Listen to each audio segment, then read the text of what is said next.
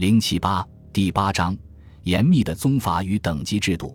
明代是中国封建专制和中央集权制度高度发展的历史阶段。出身低下、起于民间的明太祖朱元璋创立大明王朝后，鉴于前朝统治者的失败，为巩固诸氏天下万代千秋的统治地位，承袭中国历代封建统治者的传统治国思想，将礼制、礼仪、礼教作为教化治理天下的有力手段。开国之初就强调指出：昔帝王之治天下，必定民治，以便贵贱明等威。是以汉高初兴，即有衣锦起胡、操兵乘马之禁，历代皆然。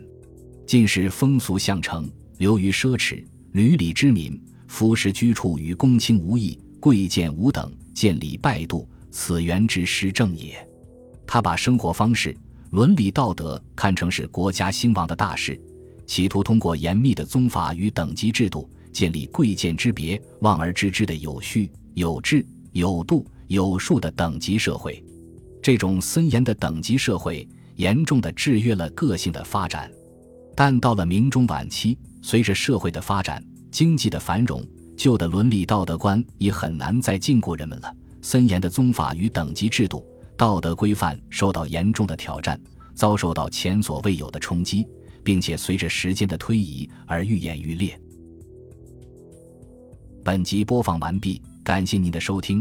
喜欢请订阅加关注，主页有更多精彩内容。